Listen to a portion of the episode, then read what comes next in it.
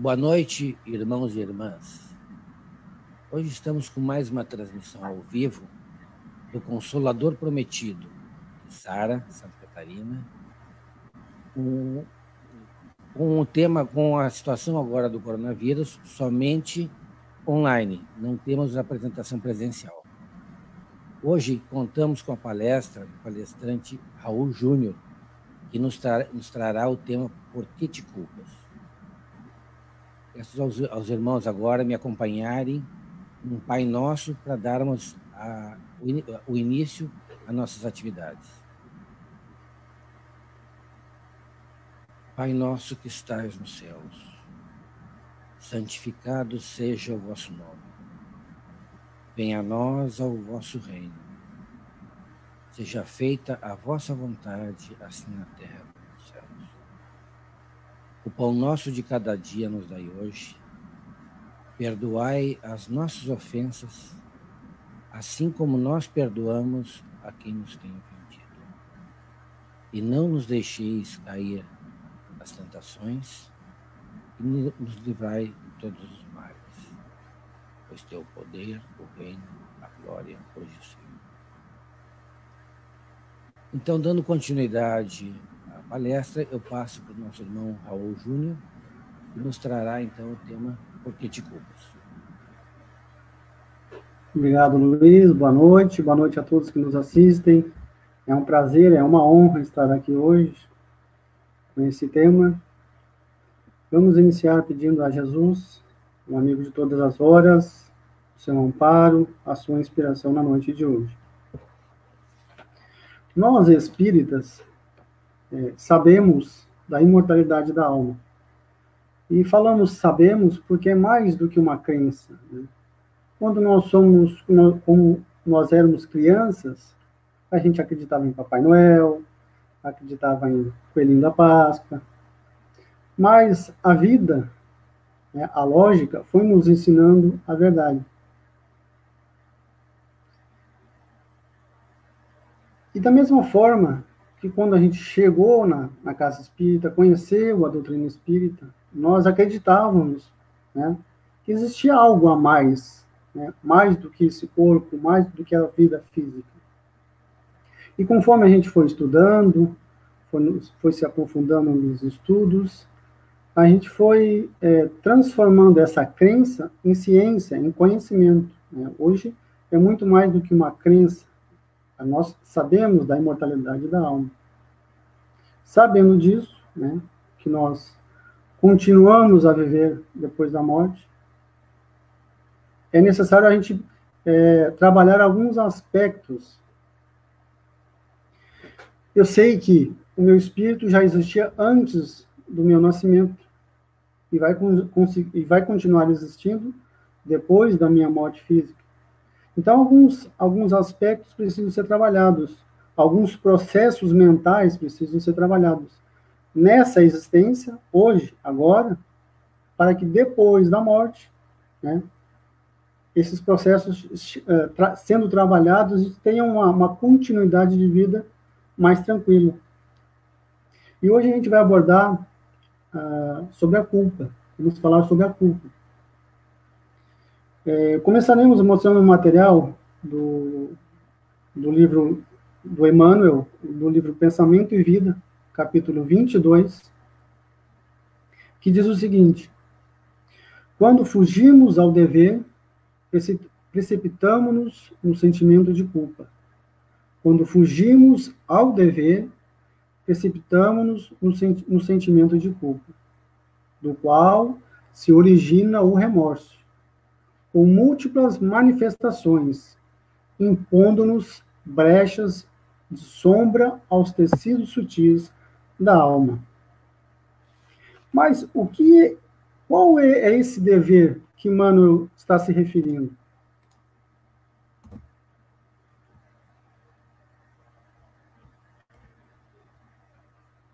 No, no capítulo 17 do Evangelho segundo o Espiritismo, no item 7, Lázaro vai dizer: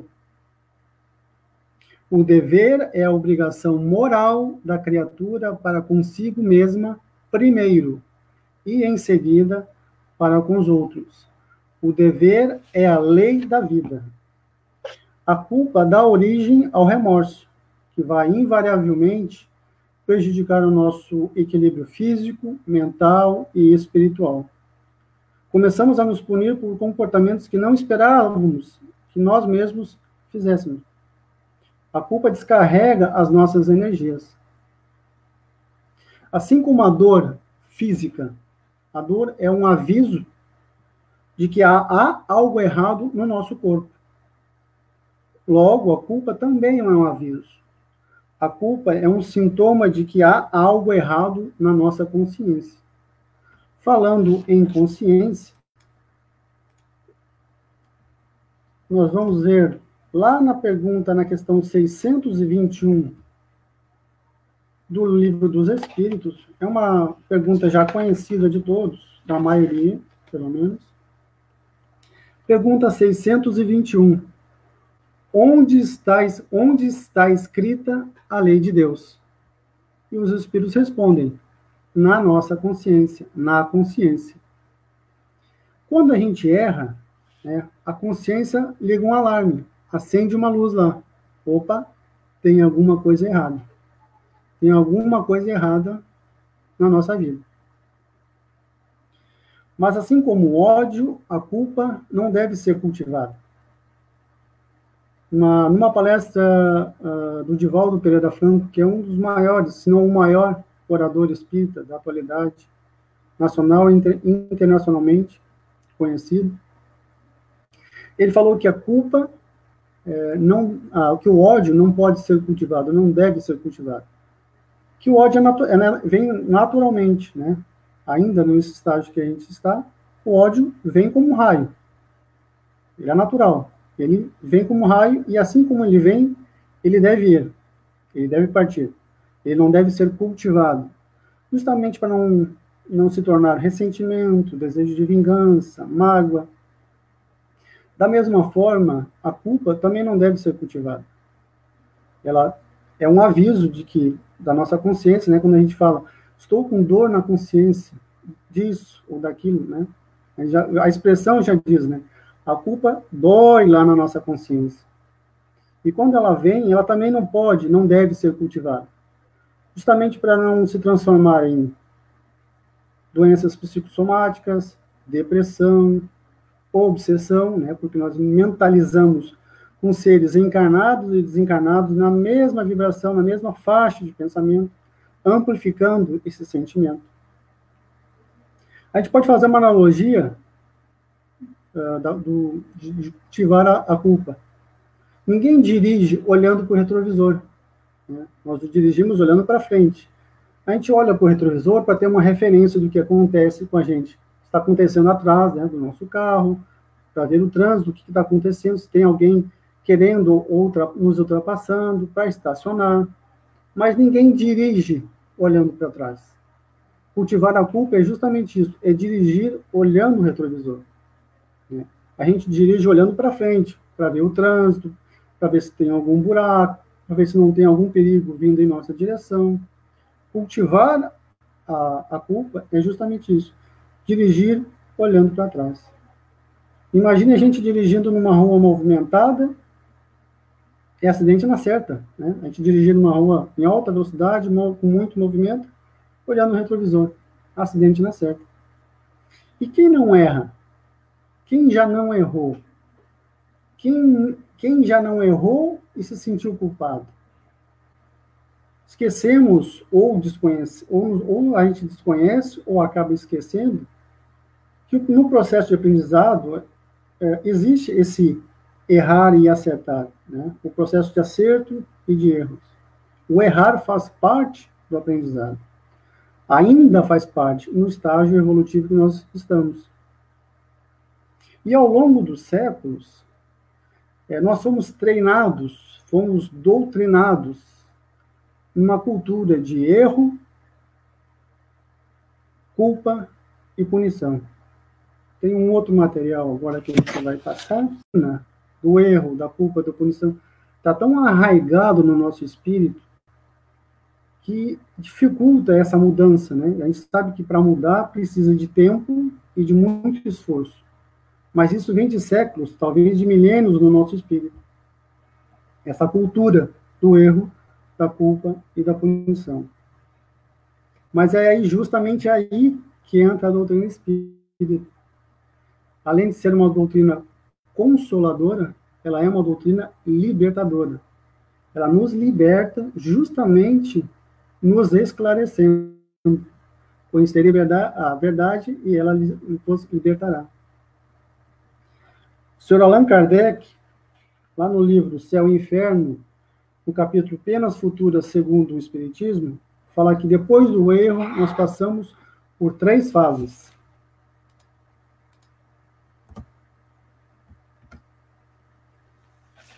O arrependimento, a expiação e a reparação.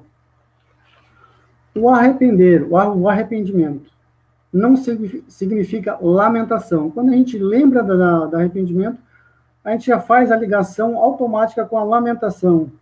Né? E a palavra arrependimento, na verdade, é uma derivação da palavra grega metanoia, que quer dizer mudança de pensamento, mudar a forma de pensar, mudar a forma de viver. Não, não repetir os erros. É o famoso aprender com os erros. Arrepender-se é mudar a forma de viver, a, a forma de pensar. Um exemplo bem, bem simples, um exemplo bem infantil. Se eu tenho uma pedra e jogo essa pedra para cima, a chance de ela cair na nossa cabeça é muito, é muito grande. E quando ela cai, ela vai machucar. Eu pego essa pedra, jogo de novo. Ela cai na cabeça e machuca mais uma vez. O que, que é o mais inteligente a, a, se fazer? Eu me arrepender, mudar o meu, minha forma de pensar, a minha forma de agir e não fazer mais. Logo, não vou me machucar. Arrependimento é isso, mudança de pensamento, mudar a forma de viver. A segunda, a segunda fase, expiação. Expiação não é castigo, é simples consequência dos nossos atos. Nós não somos culpados dos nossos erros. Somos responsáveis pelos nossos erros. E como responsáveis, vamos arcar com as consequências desses erros. É uma mudança né, radical. Deixamos de ser culpados e, e vamos nos tornar é, responsáveis. E a expiação nos coloca como supostos traídos, como supostos injustiçados, como supostos perdedores, né? porque a, a, a natureza da expiação é essa, é nos colocar nas, nos dois lados, né? Deus não quer nos castigar com a expiação, ele quer nos educar, nos reeducar, nos aperfeiçoar, justamente colocando, né? A experimentação é uma forma de aprendizado. A gente se coloca no lugar da pedra e da vidraça. A terceira fase, a reparação. A justiça divina é justiça de amor, não é justiça de punição. O que, que a lei diz? De forma até um tanto grosseira, o que, que a justiça diz? Quem sujou, limpa. É isso que a justiça diz. A justiça divina é justiça de amor e não de punição. Um exemplo que a gente sempre usa na, na casa espírita. O sujeito está vivendo a sua vida normal, cumprindo com seus deveres, cumprindo com a sua programação reencarnatória. E eu, por é, negligência, imprudência ou imperícia, o famoso homicídio culposo, eu não queria matar, mas eu acabei matando esse ser, essa criatura. O que, que a lei diz? Se eu matei nessa vida, eu vou morrer assassinado na próxima. É isso? Óbvio que não. A lei de, lei de justiça, a lei de justiça de Deus é a lei de amor e não de punição. Se nessa vida tu tirou a vida de, de, outra, de outra pessoa, de outro alguém, na próxima ou em próximas, você vai dar vida. Você vai gerar a vida. Você vai receber esse ser que você tirou a vida como filho. vai se doar como mãe ou como pai desse, desse espírito para criá-lo né, da melhor forma possível. Às vezes com muito sacrifício, com muita dedicação. Vai receber um filho, às vezes, problemático, um filho é, mal agradecido, um filho revoltado. Né? Isso é um exemplo, tá, tá, pessoal? Não é uma regra, é só um exemplo de um caso. No livro da, livro da Esperança, Emmanuel tem uma, uma mensagem muito, muito bela, né? intitulada Credores no Lar. E lá no finalzinho da mensagem, ele vai dizer o seguinte: Muitas vezes choras e sofres, tentando adivinhar-lhes os pensamentos, para que te percebam os, te os testemunhos de amor. Calas os próprios sonhos, para que os sonhos deles se realizem. Apaga-te, apagas-te pouco a pouco, para que eles brilhem em teu lugar. Quantos pais e quantas mães a gente conhece, né? Se dedicam ao máximo aos filhos, que abrem mão dos seus sonhos para que os seus filhos realizem os seus, para que abram, que abram, que abrem mão da sua felicidade para que os seus filhos sejam felizes. Quantos pais e quantas mães a gente conhece nesse, nessa condição? Certamente alguns deles estão recebendo os seus antigos adversários na sua casa, na condição de filhos, filhas. Né? A culpa, né, como a gente está tá defendendo, está tá, tá, tá falando aqui, ela não constrói nada, ela não ajuda em nada, pelo contrário, ela destrói, ela dificulta. A culpa não está no plano, no plano de Deus, nem como meio de justiça, nem como meio de é, reparação, nem de castigo. Nós não podemos ser aquele que acusa, aquele que julga, e aquele que executa a pena. Né? Não queremos, não, nós não podemos ser, tentar ser mais justos que Deus. Com certeza, na lei divina existem mecanismos que vão nos ajudar a nos reequilibrar, a reparar os nossos erros. A gente pode ficar tranquilo, fique, fiquemos tranquilos. Existem mecanismos que vão nos ajudar nessa vida ou em outras vidas a, a reparar os nossos erros. Não queremos nós ser os juízes justos, né? A gente pode é, fazer uma, uma ligação, por exemplo, com a parábola do filho pródigo, né? em que o pai pacientemente espera o retorno do filho, né? sabendo que o retorno do filho teria que ser da, uh, dependendo da vontade do filho, né? E não da vontade dele. Então o filho teve que chegar no fundo do poço, teve que descer lá no fundão do poço, teve que comer, dividir a comida com os porcos, para entender que o lugar dele era junto do pai. E aí quando o filho se arrepende, retorna para a casa do pai, quando o pai vê, sai correndo, abraça ele, o pai não pergunta por que, que tu fez isso, não joga na cara dele os erros, não pergunta quem tinha razão, ele simplesmente abraça, faz uma festa, aquele filho que estava perdido e foi encontrado, que estava morto e voltou à vida. A gente também pode é, lembrar da passagem da mulher adúltera, que é uma das minhas, da minha, na verdade é a minha passagem preferida, em que Jesus dispensa aquela multidão de pessoas, né, aquele monte de pedra no chão, aquela mulher desesperada chegando no chão. Jesus pergunta para ela: aonde estão os teus acusadores? Eles não te condenaram e eu, modelo e guia da humanidade, também não vou te condenar. Né? Vai e não voltes a errar. Jesus ainda dá um conselho para ela. Pode ir, segue a tua vida, mas não, não volta a errar.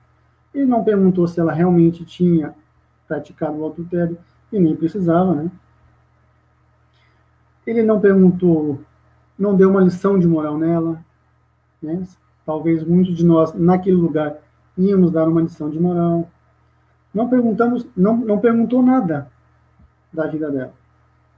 Só, na verdade, sugeriu: arrepende-se, muda a tua forma de pensar, muda a tua forma de viver. Não chamou ela para culpa, nem para vergonha, para nada. Muda a tua forma de viver. A gente pode ainda lembrar também de Paulo, que ele mesmo dizia que é, na, na vida dele tinha muitos equívocos, né? Muitas pessoas sofreram por causa dele. E ele, nas portas de Damasco, já no chão, vendo Jesus, pergunta para ele: O que queres que eu faça, Senhor? Ele lembrava do passado, mas não vivia no passado. Tanto é que no livro Paulo Estevão, a gente vai ver depois que ele foi executado, ele vai para o mundo espiritual e ao despertar, né, ao voltar à consciência, ele se percebe cego lá no mundo espiritual. E ele passa alguns momentos é, pensativos e ele escuta passos. E ele já lembra, Ananias, é você? Ananias chega, abraça, né, se identifica, abraça ele, eles conversam. E Ananias fala: Na primeira vez, Jesus me mandou te devolver a visão para te mostrar os desafios que estavam na tua vida. Agora Jesus manda novamente te devolver a visão para mostrar as maravilhas que te aguardam. Ananias devolve a visão e pergunta: Paulo, diz, dize a tua primeira teu primeiro desejo como espírito redimido. Um espírito que não precisa mais voltar à, à terra, senão em missão. De uma vida cheia de erros, Paulo, através do trabalho no bem, através da pregação do evangelho, ele consegue dar uma reviravolta na sua vida. Não vivendo no passado, mas usando o passado como motivação para o seu presente. É, no livro Joana, no livro Conflitos Existenciais, Joana de Ângeles, um livro psicografado por Divaldo Pereira Franco, no capítulo 6, intitulado Culpa, ela vai abordar a, culpa também, né? Vai dizer que o processo de culpa também é formado na nossa criação, lá na nossa infância, é muito é muito influenciado pela nossa criação. Ela, o nosso o processo de culpa também é influenciado pelas religiões. Ela vai abordar isso e ela vai finalizar o capítulo dizendo que o antídoto para a culpa, né? o que, que, a gente, aonde a gente usa antídoto? O veneno. Então, o antídoto para o veneno da culpa é o perdão. O alto perdão, primeiramente, né? Nós temos que nos reconhecer ainda imperfeitos, cheios de falhas, nós cometemos erros e vamos cometer ainda muitos enquanto espíritos imperfeitos. Haroldo Dutra Dias vai dizer que nós somos é, crianças espirituais em evolução. Ainda somos crianças espirituais. Percebendo isso, trabalhando o auto-perdão, nós vamos perceber que o nosso irmão, que a nossa irmã, também é imperfeito. Se a gente não pode cobrar a perfeição de nós, também não podemos cobrar a perfeição dos outros. Né? O halo perdão, perdão ao outro, se torna mais fácil também. E perdoando o outro, a gente também não induz as outras pessoas a culpa. As nossas quedas, os nossos erros, independente das nossas quedas, dos nossos erros, Deus nos ama, independente do que façamos ou deixemos de fazer. Jesus nos ama, independente dos nossos erros. Deus e Jesus apenas nos amam. É um amor incondicional, um amor que nós temos dificuldade de entender. A proposta do evangelho de amor e de renovação não é para aqueles que nunca caíram. Pelo contrário, é para aqueles que caem, que caíram várias vezes e que ainda se encontram caídos. É, no, o Kardec também vai vai nos reforçar justamente essa ideia. Temos um material aqui do, uma, a nossa última nosso último slide Lá no Evangelho segundo o Espiritismo, capítulo 17, no item 4, Kardec vai dizer: Reconhece-se o verdadeiro espírita pelo sua, pela sua transformação moral e pelos esforços que emprega para domar as suas más inclinações. O verdadeiro espírito é aquele que se esforça em domar as suas más inclinações. Aquele espírito que não tem mais más inclinações e aquele que já conseguiu, né, conseguiu domar, já é espírito evoluído. É aquele, o evangelho de Jesus é, é justamente para aqueles que se esforçam em melhorar, em tornar-se melhores, reconhecer a sua imperfeição, o seu atraso evolutivo, e aquele que deseja melhorar, deseja evoluir, precisa evoluir. Há anos atrás, eu fiz uma, essa, esse mesmo assunto sobre a culpa, uma outra palestra. Era uma outra palestra com uma outra abordagem. E eu comecei a fazer a palestra, e lá no fundo uma mulher começou a chorar. Eu continuei abordando, falando sobre o tema da palestra, e ela começou a chorar mais alto, e começou a chorar, e as pessoas começaram a olhar, ela começou a, a, a, a chorar cada vez mais alto, e, e, o marido dela tentando acalmar, soluçava de tanto chorar. E aí a palestra, eu até ainda, ainda pensei, engraçado que eu pensei, nossa, eu já fiz pessoas dormirem na minha palestra, mas chorarem até, até hoje foi a primeira vez. E aí a, a palestra terminou, o pessoal foi e ela, ela ficou me esperando, os olhos inchados de tanto chorar. E ela foi, assim, eu queria te agradecer. Eu falei, não, não agradecer por quê? Não, porque precisava escutar isso. A palestra foi feita para mim. E meu pai desencarnou faz duas semanas e faziam dois anos que a gente não se falava. Ele acabou falecendo, desencarnando, sem a gente fazer as pazes. Eu estava muito culpado.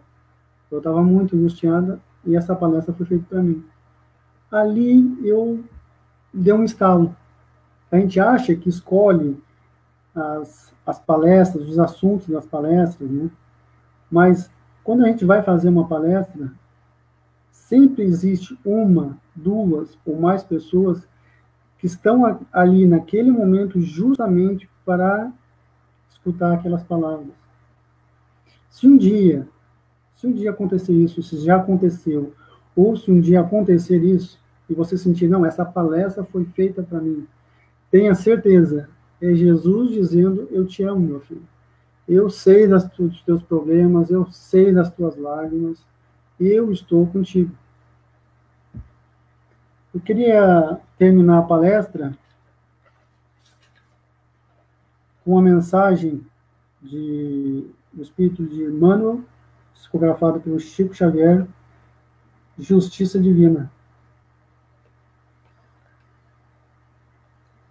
Lá no capítulo 11, intitulado Culpa e Reencarnação.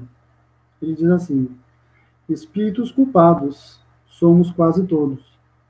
Julgávamos que o poder transitório entre os homens nos fosse conferido como sendo privilégio e imaginário merecimento, e usamo-lo por espada destruidora, aniquilando a alegria dos semelhantes. Contudo, renascemos nos últimos degraus da subalternidade, aprendendo quanto dói o cativeiro da humilhação. Acreditávamos que a moeda farta nos situasse a cavaleiro dos desmandos de consciência. Entretanto, voltamos à arena terrestre em doloroso pauperismo, experimentando a miséria que infligimos aos outros admitimos que as vítimas de nossos erros deliberados se distanciassem para sempre de nós depois da morte, mas tor tornamos a encontrá-las no lar, usando nomes familiares no seio da, da parentela, onde nos cobram, às vezes, com juros de mora, as dívidas de outro tempo, em suor do rosto, no sacrifício constante ou em sangue do coração, na forma de lágrimas. Suponhamos que os abusos do sexo nos constituíssem a razão de viver. e corrompemos o coração das almas sensíveis e nobres com as quais nos harmonizávamos, vampirizando-lhes a existência. No entanto, regressamos ao mundo em corpos dilacerados ou deprimidos, exibindo as estranhas enfermidades ou gravo gravosas obsessões que criamos para nós mesmos, a estampar na apresentação pessoal, a soma deplorável dos nossos desequilíbrios. Espíritos culpados somos quase todos. A perfeita justiça, porém, nunca se expressa sem a perfeita misericórdia, e abre-nos a todos, sem exceção, o serviço do bem, para podermos abraçar na altura e na quantidade que desejamos, como um recurso de resgate e reajuste burilamento e ascensão. Atendamos as boas obras quanto nos seja possível. Cada migalha de bem que faças é luz contigo, clareando os que amas. E assim é porque, de conformidade com as leis divinas, o aperfeiçoamento do mundo depende do mundo, mas o aperfeiçoamento de nós, de nós mesmos, depende de nós. Queria agradecer a oportunidade, agradecer a audiência de todos que nos, nos acompanham, pedindo a Deus e a Jesus que nos abençoe. Que assim seja. Muito obrigado.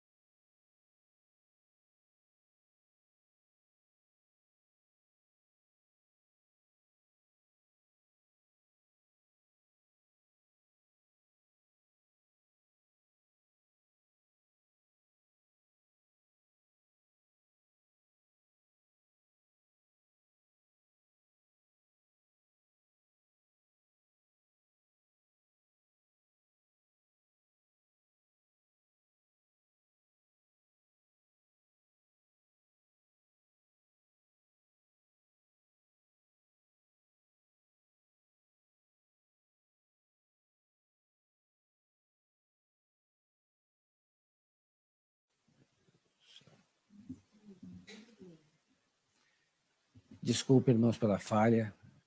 É, a transmissão ao vivo tem esses inconvenientes. Às vezes a gente se passa um pouco e meu microfone estava desligado. Então, é, voltando ao que inicialmente eu dizia, nós é que agradecemos ao irmão Raul Júnior pela disponibilidade que tem com a nossa casa e pelo tema enriquecedor que nos trouxe mais uma vez. E agradecemos também aos irmãos que nos assistem. O nosso muito obrigado. Vamos agora, em um momento de prece, pedir a irradiação de todos nesse momento difícil para a humanidade. Que possamos torna, tomar, tornar a pandemia que nos atinge, o mundo, como um aprendizado que todos recebam as energias, as vibrações dos amigos do plano espiritual e que essa energia possa ser dirigida aos que mais necessitam, como os enfermos dos hospitais e a todos que necessitam.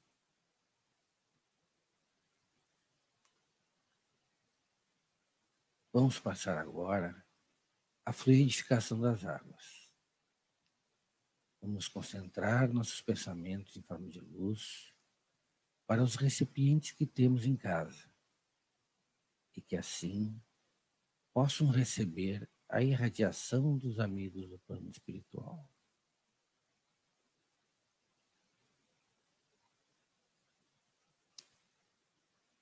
Agora, amigos, vamos nos concentrar para receber em nosso lar esta luz vinda do plano espiritual, que é o passe à distância. E possamos, nesse momento, nos sentirmos reconfortados, pois não estamos sozinhos. Jesus é o nosso guia. Encerrando os nossos trabalhos agora, Vamos nos unir com a oração que Jesus nos ensinou. Pai nosso que estais nos céus, santificado seja o vosso nome. Venha a nós o vosso reino. Seja feita a vossa vontade, assim na terra como nos céus. O pão nosso de cada dia, dai-nos hoje. Perdoai as nossas ofensas, assim como nós perdoamos a quem nos tem ofendido. E não nos deixeis cair nas tentações, e livrai-nos de todos os males, pois o teu poder, o reino e a glória, hoje e sempre. Que assim seja. Vamos encerrar nossos trabalhos agradecendo a todos que nos acompanharam nessa noite e aqueles que assistiram posteriormente. Semana que vem, se o Pai Maior nos permitir, estaremos aqui com mais um momento de aprendizado. Uma boa noite e uma ótima semana.